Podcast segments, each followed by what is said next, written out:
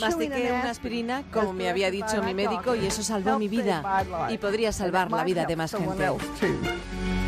Se llama Rebecca Smith y hace unos meses sufrió un infarto de miocardio, pero pudo salvarse gracias a la aspirina que llevaba en el bolsillo. No es la única. Según las estadísticas, cada 42 segundos un ciudadano estadounidense sufre un infarto y los primeros minutos son esenciales para poder salvarles la vida. Lo que pasa es que no todos ellos tienen una aspirina a mano, como la buena de Rebeca.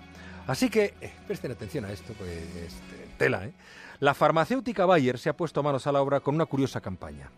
¿Saben cuál es el apellido más típico en Estados Unidos? Esto te va a gustar, Goyo, la campaña de Bayer. Eh, ¿Tú sabes cuál es el apellido más típico en Estados Unidos? Smith, supongo, ¿no? El de Rebeca, Smith.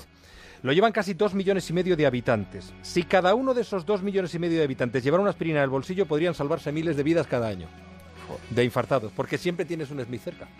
La farmacéutica ha empezado su misión en la localidad de Fort Smith, eh, una de las más eh, de las de que más concentración de Smith tiene en todo Estados Unidos.